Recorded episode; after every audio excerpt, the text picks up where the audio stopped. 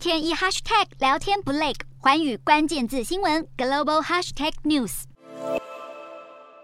We cannot let their ongoing threats. define our desire to make friends internationally。中国对台军演引发全球关注，我国驻外大使纷纷动起来。我国驻美大使肖美琴一天内就接受了两家美国媒体面对面专访，驻法大使吴志忠也接受法国 BFM 电视台采访，驻西班牙大使刘德利不断接受当地媒体采访，截至五号已经接受了六次专访。驻瑞典大使姚金祥也发声，驻德国大使谢志伟在脸书分享接受德国媒体采访，驻以色列大使李亚平撰写的评论专文则刊登在以色列最大英文报《耶路撒冷邮报》，驻葡萄牙大使张崇哲也接受当地电台专访，强调台湾不希望战争发生，但已做好周全准备。我国驻外代表积极为台湾发声。中国外交人员也大打口水战。中国外交部长王毅称，美国犯了干涉中国内政、纵容台独势力以及蓄意破坏台海和平三个错误，还特别说到台湾不是美国的一部分，而是中国领土。中国驻法大使卢沙野更在接受节目访问时语出惊人，表示要是中国统一台湾，要再教育台湾人，让台湾人变成爱国者支持统一，引发国际舆论批评。